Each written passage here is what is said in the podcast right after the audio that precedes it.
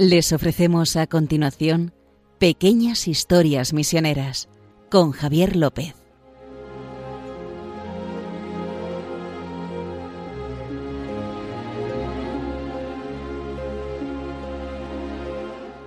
Buenas, estamos aquí empezando el programa de Pequeñas Historias Misioneras con Justo Amaro, el director de MPRES. ¿Qué tal, Justo? ¿Cómo estás? Muy bien, Javier.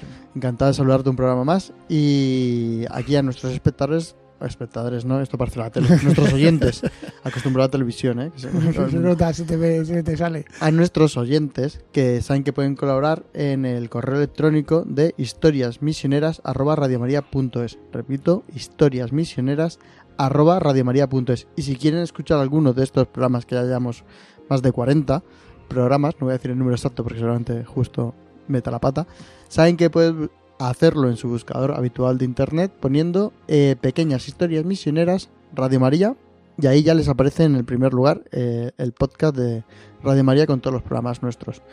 Una vez hecho las presentaciones, justo que tal, el mes de mayo. Muy aquí. bien, muy bien, muy bien. Ya más, eh, hoy vamos a hablar de un, de un gran misionero.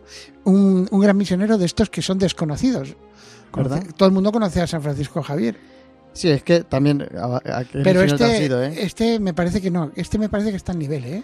Este, yo te voy a decir el nombre en castellano, se llama José Baz, que Sí. tú dices que es Josep, ¿no? No, Bueno, eh, José, porque en, el- José. en su momento debió ser eh, portugués. Ah, ¿Por qué? Dice, ¿por qué es portugués? No, es indio. Es un misionero Mm. indio. En Goa, estamos en, en la Goa, la gran ciudad esa, que era colonia portuguesa, que ha sido colonia portuguesa hasta los años 50-60, de ¿A dónde? 1960, por ahí.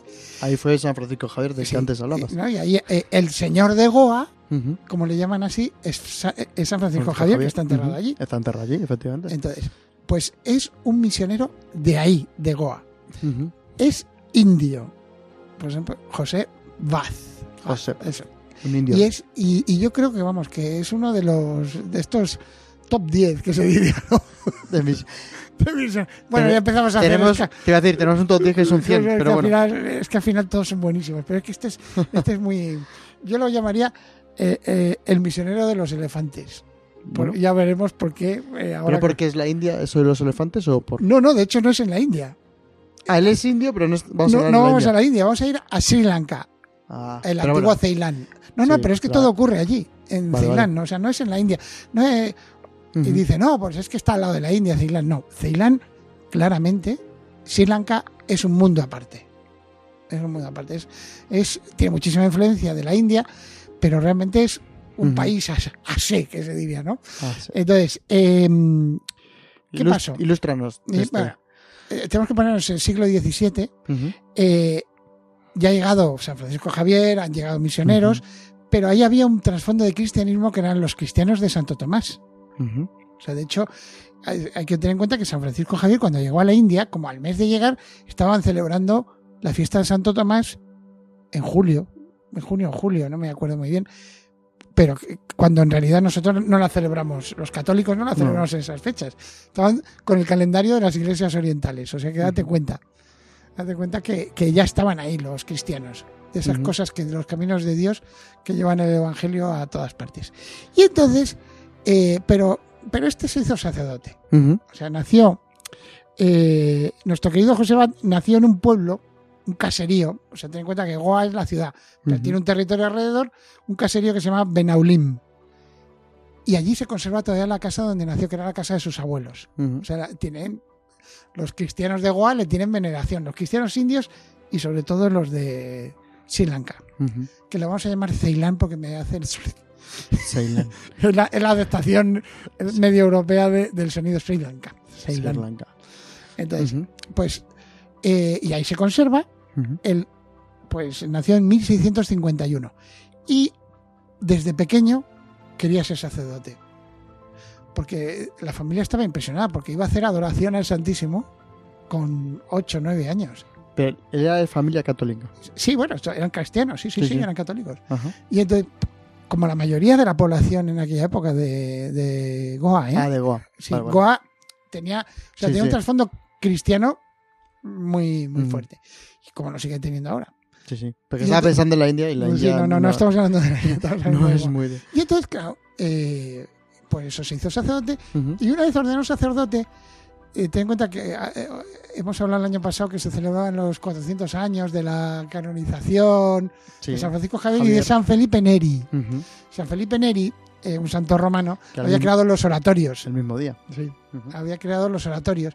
Entonces, eh, eh, este hombre que era muy fervoroso, pues creó una especie de oratorio con sacerdotes indios, ¿no? Para ayudar a los niños, ayudar a los pobres, ayudar a los enfermos. O sea, absolutamente dedicado. Y en esa época, eh, creo que lo hemos tocado en alguna otra de estas entregas, estaba la- la- el enfrentamiento Portugal y Holanda Sí. en el Índico. Y entonces los holandeses echaron a los portugueses de una isla, Ceilán, Ceilán. Los echaron.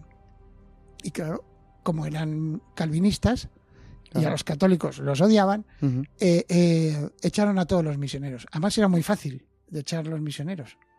Porque cualquier blanquito que fuera, que vieran ahí, dice, tú, si este, este no es holandés, blanquito, fuera, misionero, lo expulsaban. No, es- no era café con leche. ¿no? o sea, facilísimo, era muy, muy fácil. Sí. Sí, bueno, en, en, eh, cuidado porque es que en Ceilán hay tamiles, hay de, eh, o sea, eh, hay muchas etnias. Pero se diferencia con los europeos. sí, sí, pero este, claro, blanquito, el, bla- el blanquito tonto que no sabe hablar, claro, ese fuera, fuera. Lo, lo largaban. Pero no, no contaban con un agente secreto, un 007, que era este José Baz.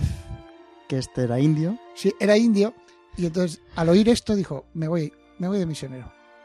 Cogió un barco, se, sumó- se subió en un barco con todo previsto, etcétera. Y ya Ujú. sabes que cuando tú prevés todo en esto de la evangelización, Dios te lo tira todo por ti. Te cambia todos los sí, planes. o sea, un naufragio, se salvó, se quedó sin nada, pero así, se- eh, o sea, no se sabe si por ese naufragio, ¿por qué? Pues iba vestido de civil, que se decía, no sé, nadie sabía que podía ser sacerdote. Y se puso en contacto enseguida con los católicos que estaban ocultos. Sí. ¿no? Y empezó a hablar con ellos. Fíjate, pues es- según parece, cada vez que llegaba a una comunidad, todos los matrimonios que no se habían celebrado los celebraba, bautizos, todo, todo. Vamos, em- tenía eh, pluriempleo. Que te iba a decir, tenía tarea, ¿no? Y además, eh, lo más bonito de este misionero es que se parece mucho a San Francisco Javier lo de no parar de andar, no parar de andar, o sea, siempre andando. También es verdad que los holandeses le estaban buscando. Pero sabían que llegaba. Sabía que había uno que les estaba por ahí y dice, O sea, que había movimiento, había ruido. sí, sí, entonces había, dice, oye, cuidado, por aquí hay uno. Entonces empezaron un poco a, perseguir, se escapó en algunas ocasiones, a veces dicen que en pala- de forma milagrosa, y también porque se hizo famoso por los elefantes que decíamos antes. Eh, eh, para que no lo sepan, los elefantes cuando están enfadados son el- es el animal más, Más peligroso, peligroso que existe. sí. Vamos, un león o un tigre Se queda Bueno. corto. se queda corto. O sea, y, y- y- y entonces iban con un grupo de cristianos atravesando una jungla y salió un elefante de estos enfadados, un macho gigantesco, todo el mundo diciendo, "Estamos- es- además es que van a por ti, o sea, según parece, estamos muertos. Pues el eh, José hizo, se acercó, lo calmó, todo el mundo se quedó un poco asombrado. Al principio, según cuenta el, el cronista, dice, este está, este está mal, este está, estos que vienen de la India no están bien. Pero bueno, lo calmó, calmó al Sí. elefante. Oye, parece que esto ocurrió dos veces, pero volveremos a hablar de elefantes Vale. que hay un detalle muy bonito. Entonces, oye, que, que- que el tío evangelizaba, pero ya lo, le iban cercando porque sabían por dónde iba. Y entonces se tuvo que meter hacia el interior de la, de la isla. Lo que era la colonia holandesa solo cu- cubría la, la La costa. costa, ¿no? Como Entonces- de eso también se habla muchas veces Sí. de dónde se instalaban todos los Claro. colonias la- las costas. En el interior no llegaban. Entonces llega, claro, porque No interesa. no, no interesaba. O sea, si tú quieres explotar una... ¿Para qué vas a meter? ¿Para qué? ¿Para ayudarles a esa gente si no te importan? No. Se O quedan sea, en la esa es la gran diferencia que siempre hemos dicho de los la evangelización y la evangelización española. O sea, ir a, ir al- a, a- a Tenochtitlán Claro. no te daba dinero. Era una tontería. Era mejor haber quitado América y haber ido directamente a las especias que Claro. valían más que el oro. Ya, ya, O sea, un kilo de especias vale más que un kilo de oro. Teniendo en cuenta eso, Ujú. esta gente lo tenía claro, ¿no? Los holandeses. Los, con coloni- las especies. los colonos portugueses. lo tenían claro. ¿no? Entonces, llegar, eh, él se metió hacia adentro, hacia el reino de Kandy, Ujú. escapando. y le detuvieron, los del reino de Candy de autóctono de allá, Ujú. le detuvieron por espía holandés. Ah, le, le- le decían que era holandés. Tú eres un espía holandés. Bueno, lo metieron un año de cárcel. Pobre hombre. ¿Cómo salió de la cárcel? He aquí el, el quid de la cuestión para que veas que, que este hombre era un máquina. Entonces, bueno, estaba en la cárcel, no lo, no lo torturaban, no lo maltrataban, pero dice, aquí me puedo tirar 30 años tranquilamente. ¿eh? Y entonces resulta que a pesar de que Ceilán, Sri Lanka está en el pleno océano Índico, se pasó prácticamente un año sin llover. Hay que tener en cuenta que en el siglo XVII pasaron cosas muy raras a nivel de clima. Sí. ¿Sabes? Ahora que hablamos de cambio climático, el siglo XVII comparado con lo que estamos sufriendo ahora, Es una broma. pues es, lo que estamos sufriendo ahora es una broma. Aquello era como. O sea, se congeló el Támesis en Londres, se podía cruzar desde Estambul a As. Un desastre. En Cataluña parece ser que no llovió durante un año. Ni una gota, no, no llover, No. ni una gota. Cosas rarísimas. Y en Ce- allí también ocurrió eso. Entonces estaban desesperados. Porque fíjate, si tú te. Uno de tus cultivos No. principales es el arroz y no hay agua, Que hace falta, eh, hace mucha Además, falta es agua. que empezaron a pensar, dice, pues claro, nos vamos a debilitar y verás, los holandeses nos van a invadir y nos van a quitar todo. Entonces oyó esto y José Baz y dijo, no pasa nada. Eh, si rezo y llueve, ¿me soltáis? Todo el mundo, pero ¿qué, qué Bueno. vas? Si no va a llover, vale. ¿Qué vas? Bueno, pero como lo dijo tan convencido, mm, eh, en, en una de las plazas montaron una especie de tarima Así. gigantesca para que el este tío raro que dice que es sacerdote católico pero No. es indio y nosotros creemos que es un espía holandés y encima es un hombre de Dios que no deja de rezar, que, que trata a todo el mundo muy bien. Mira qué raro. Si lo ha dicho él, como es tan raro, pues pusieron la tarima con el rey. Yo creo que un poco pensando, digo, como no llueva, te cortamos la cabeza. Nos libramos de ti. Y esta es tu última oportunidad. O te vas de aquí pesadito, o y un problema menos. Entonces, pero le pusieron. Y entonces, pues genial. Eh, el hombre que salió se puso a rezar y se puso a llover. En serio. Sí, dices tú. Bueno, es un milagro que igual nos estamos contando nosotros, ¿verdad? Sí. No, perdona, perdona Javi. Vamos a leer lo que dicen los budistas. Venga. Es un El- texto que se llama Kulavansa, que es, o sea, ¿Qué significa, por favor, para los que no, no, saben no lo sé, pero es, es- es un texto budista donde se recoge el milagro de José Baz. En serio. Sí. Porque estos de Sri Lanka eran budistas. Sí, son budistas, hindúes, pero más budistas. Vale, vale. Y entonces recogieron el, el, el texto. O sea, lo que dice, lo que dicen los budistas que ocurrió fue lo siguiente. Tan pronto como comenzó a orar, truenos y relámpagos sacudieron el aire y un aguacero torrencial lo envolvió todo, excepto el lugar donde se arrodilló José Baz. donde estaba arrodillado no caía agua. También le vale. ¿no? Joder, vaya. Y entonces, eh, claro, el rey se quedó. eh, imagínate, montar la tarima, en el fondo que iba a ser tarima de milagro, tarima de ejecución. Sí, del- Este, este es espectacular. No. Se quedó asombradísimo. Entonces, tan asombrado se quedó que dijo, este hombre es un santo. No sé qué religión es, pero un santo. Y le, y le- le permitió hacer la primera iglesia de Kandy. Que ¿Ah, todo sí? esto es un territorio de misión apoyado por las obras misionales que todavía existe, la diócesis de Kandy. Ajá. Y, y le prometió hacer una iglesia. Muy bien. ¿Y entonces qué hizo este? Pues no, no sé si llamaría por teléfono, yo creo que no. Hombre, en esa época no Mandaría creo. un WhatsApp O a los, una- de- a los del oratorio de, de Goa. Le dije, veniros para acá, que aquí hay un montón de trabajo. Pues vinieron tres o cuatro más, hicieron un oratorio.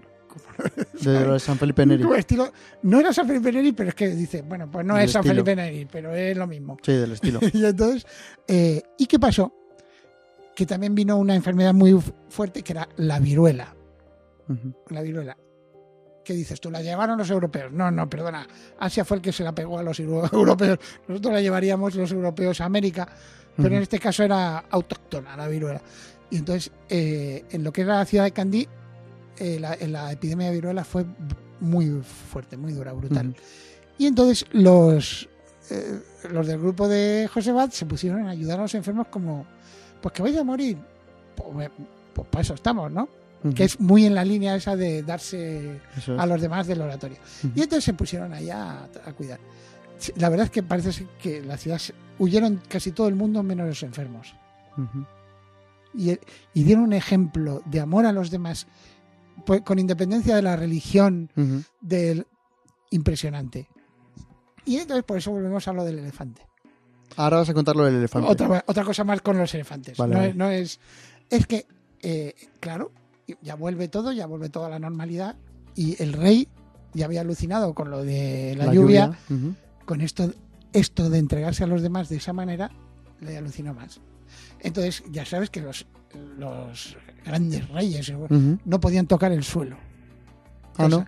Eso no lo sabía. No, es, típico, es como en. eh, Pero así, como cuando como Moctezuma siempre... le echaban- ponían una, una alfombra Moctezuma Sí. y iban echando pétalos para que no pisara el suelo. Sí, sí. En este caso iba en un elefante el rey. Imagínate, va el rey siempre en su elefante, Ujú. ahí como eh, en alguna de las películas se acordará.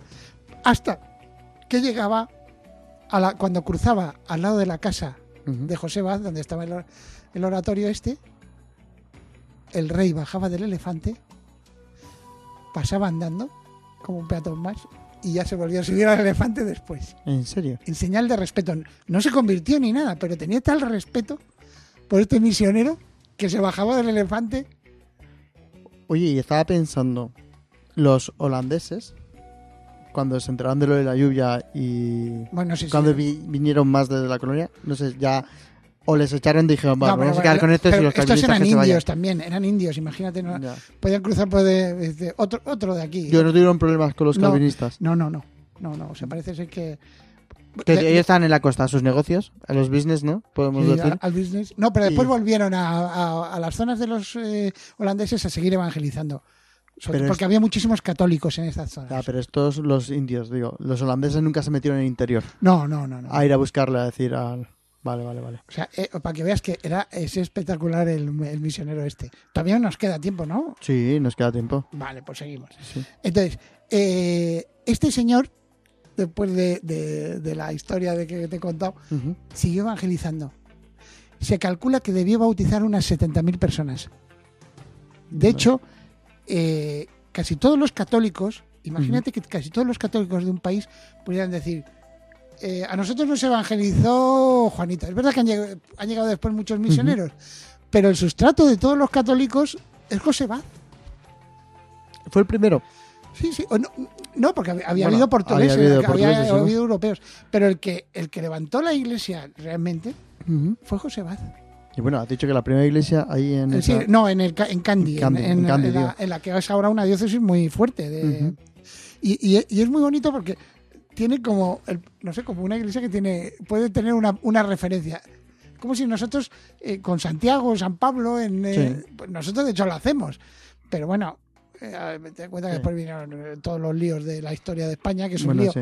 Pero, pero ellos, ellos han- han- tienen esa raíz que es muy fuerte. Y de Qué hecho, bonito. Eh, el Papa Francisco fue a Colombo, a la, a la capital de Ceilán, a beatificarlo.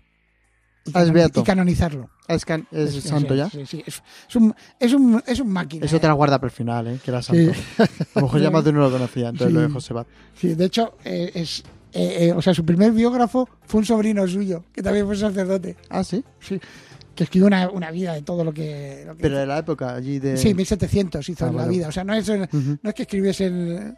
No, es que eh, eh, fue impactante la labor de. Y no dejaba de caminar. O sea, el tío iba con su palito, caminando, caminando, yendo de una comunidad a otra. Eh, y que da la sensación esa de del misionero que no para, estilo San Pablo, estilo San. Francisco Javier. En ese, es verdad que era en la isla, pero no paraba. No paraba. O sea que es. ¿Quieres comentar algo de lo que dijo el Papa Francisco? Sí, sí. Que, El que Papa es muy Francisco- bonito. El Papa Francisco es que eh, dice, el Papa Francisco hablaba de tres razones que convierten a José Baz en modelo y maestro de misioneros. Y la primera es que fue un sacerdote ejemplar. A mí me gusta esto porque en, en realidad todo católico debería ser ejemplar. Pero es que este era ejemplar hasta de niño. o sea, y dices tú, no, para que cuando le miraban era, no, si no es eso, es que a veces los que nos rodean necesitan un poco de ejemplo. Además, el Papa Francisco habla mucho Dice que hay que evangelizar y a veces con palabras. No, estamos hablando de esto. Estamos hablando es de importante. esto. A veces con palabras. O sea, de vez en cuando si te preguntan, pues tendrás que tendrás que hablar. Y después, el otro, la otra característica que decía el papá es su amor que no podía dividirlo de Dios y del prójimo. O sea, era el amor a los dos. Y no importaba tampoco las razas.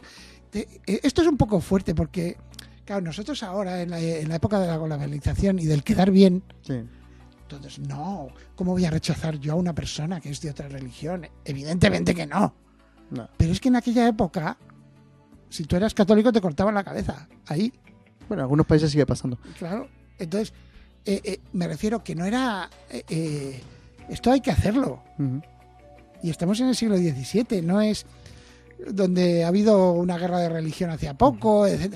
O sea, que es una visión del amor de Dios, que es, el, es la Bueno, visión de Jesucristo, todo que esto. en pleno siglo XXI la Claro. religión más perseguida o la única perseguida que existe es la Sí, religión católica. Sí, Pero sí, bueno. porque, bueno, Bueno, estamos, ustedes saben, los oyentes de Radio María saben que estamos en el mes de María, el mes de mayo. Se me ha olvidado, perdona, que te corte. Lo último, que he dicho tres y solo he dicho dos. Venga, la última. La, la- la última es, San José Baz sabía cómo presentar la, la verdad y la belleza del Evangelio en un contexto multirreligioso. Es que va unido con lo que estaba diciendo. que. Para que no se quede uno pensando, ha dicho tres y que alguien nos, Eso una vez es. nos escribió, dices cuatro y solo dices dos. Pues, tres. Bueno, así damos pie a que la gente nos te he escriba y nos cortado lo cuente. y, te- y ya. No, comentaba que, como bien sabes justo, que el- el mes de mayo en Radio María es el mes más importante, porque es el mes de María, Radio María, María, y le dedican lo que es la maratón que acaba de pasar estos días. Y nuestro director editorial, Luis Fernando de Prada, nos va a da- dar un consejo y nos va a enseñar cómo pueden colaborar los oyentes para que esta radio siga manteniendo, porque se, se mantiene y se nos escuchan a través de las donaciones de sus oyentes. Entonces, el padre Luis Fernando de Prada nos va a dejar aquí un mensaje. Jesús había cumplido su misión. Enviado por el Padre nos había mostrado quién es Dios, qué es el hombre y cuál es el sentido de nuestra vida, la unión del hombre con Él, que nos lleva a la mayor felicidad posible en esta vida y a la salvación eterna. Un destino que Jesucristo hizo posible al reparar nuestros pecados con la ofrenda redentora de su persona. En esa obra el Señor contó con la especialísima mediación materna de María, que sigue ejercitando como Madre de la Iglesia. Pero asimismo pide nuestra colaboración. Id también vosotros a mi viña. Radio María no tiene otro fin que el de responder a esa llamada y colaborar con la Iglesia en su misión evangelizadora en el mundo, en el que ya está presente en más de 80 países. Para que pueda seguir esa expansión en España y muchas otras naciones, realizamos nuestra campaña de mayo. Esperamos contar un año más con tu oración, sacrificio, testimonio y donativo. Puedes informarte de cómo colaborar llamando al 91 822 8010 o entrando en nuestra página web radiomaria.es. Con María al servicio de la nueva evangelización.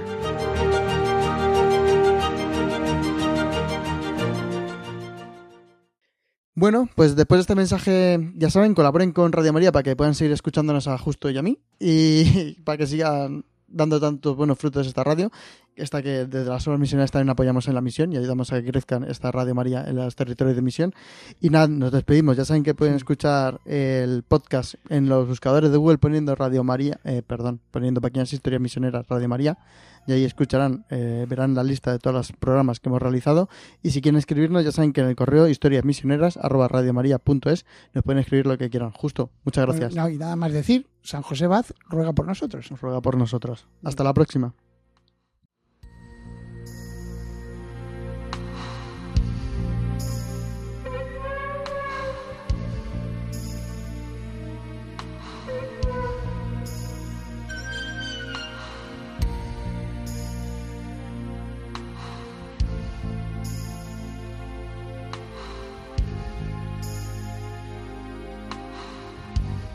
Han podido escuchar en Radio María Pequeñas Historias Misioneras, un programa dirigido por Javier López.